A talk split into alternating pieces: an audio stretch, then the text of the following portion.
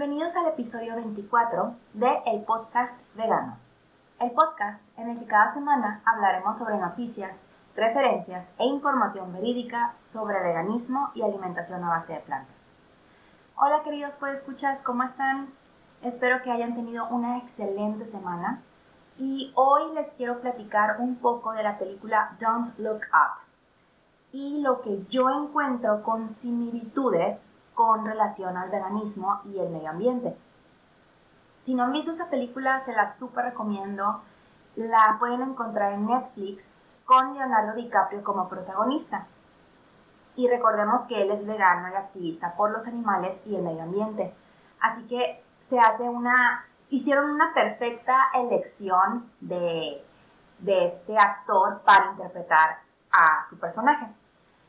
Eh, la película trata de unos científicos que son Leo y Jennifer Lawrence, quienes descubren que un meteoro o un cometa bastante grande va a chocar contra la Tierra en seis meses.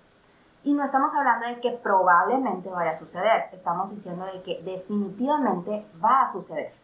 De hecho, ellos dicen que hay un 99.9 posibilidades de que suceda. Entonces, este punto 1% es el que tiene tanto el gobierno como a la población eh, todavía con, con incertidumbre de que no, a lo mejor no va a suceder. Pero, o sea, punto un por ciento es muy, muy poco. Estamos hablando de 99.9% de que sí sucederá. Es prácticamente, o sea, completamente cierto de que va a suceder. Entonces ellos se encargan de informarle al al gobierno de Estados Unidos y a la población en general acerca de este problema, pero nadie hace nada. ¿Te suena esto familiar? A mí sí, porque por años se ha informado del grave problema de la contaminación y crisis ambiental y de las consecuencias de la ganadería tanto a nivel de salud como a nivel de medio ambiente. Y nadie hace nada. Nadie quiere mirar hacia arriba. Ahí tenemos por ejemplo, Jennifer Lawrence eh, la vemos como una loca desquiciada cuando está tratando de, comunicarle a, la gente ese problema.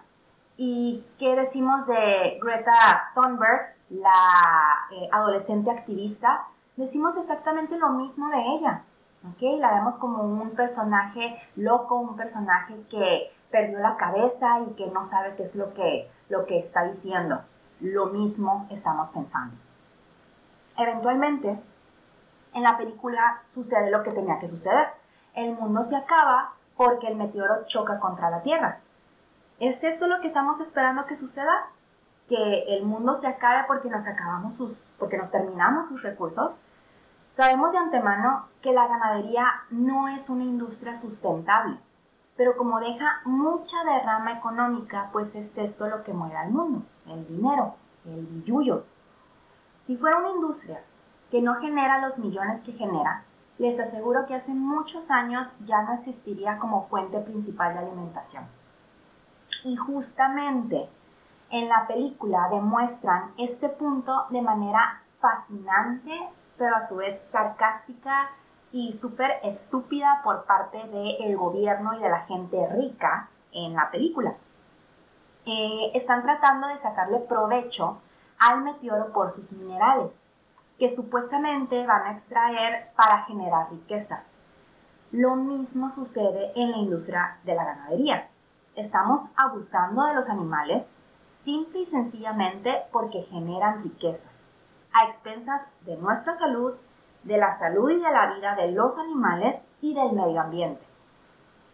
La ganadería es uno de los mayores contribuyentes de las emisiones de gases de efecto invernadero, la deforestación, la contaminación del agua y la contaminación del aire.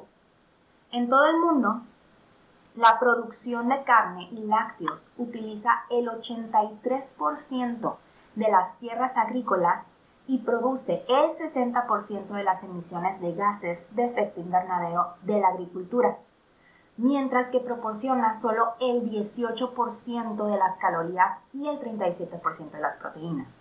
O sea, es muy poquito lo que nos da en cuestión de, nutrientes en relación a lo que se gasta para poder producir ese kilo de carne.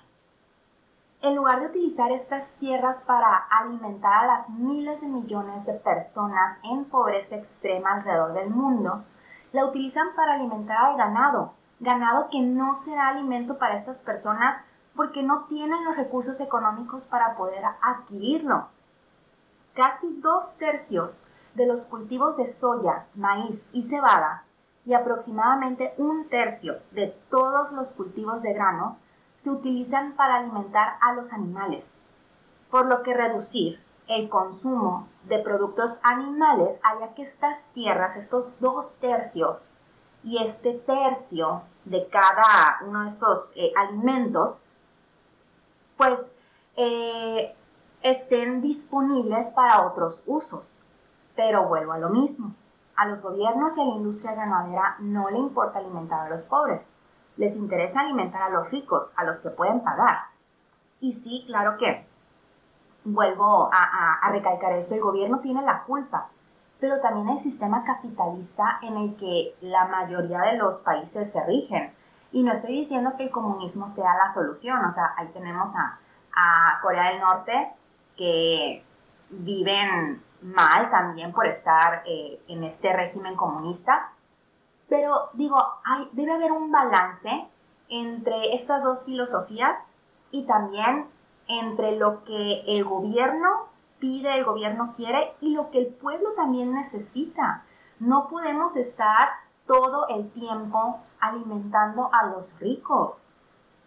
¿Qué va a suceder cuando no haya pobres? ¿Qué va a suceder cuando no haya quienes puedan hacer eh, el trabajo sucio que los ricos no quieren hacer?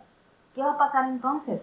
Lo mismo me pregunto aquí, ¿qué va a pasar cuando ya no haya eh, animales a los cuales eh, puedan seguir matando para alimentar a la gente? ¿Qué va a suceder entonces en ese momento? La ganadería no es un sistema sostenible. Su huella ambiental puede reducirse drásticamente con una dieta basada en plantas y no nos cuesta absolutamente nada. Así que si a alguien le preocupa y a alguien le interesa generar un cambio positivo para su salud y para el medio ambiente, de verdad los invito a sumarse a llevar una dieta basada en plantas. Pueden comenzar una vez a la semana, ya lo habíamos platicado. Y les aseguro que notarán la diferencia en su cuerpo, en su humor, en cómo ven de una manera distinta los recursos que nos ofrece nuestro planeta. Eso es todo de mi parte el día de hoy. Muchas gracias por escucharme. Recuerden que me pueden seguir en Instagram como el podcast vegano y nos escuchamos la próxima semana.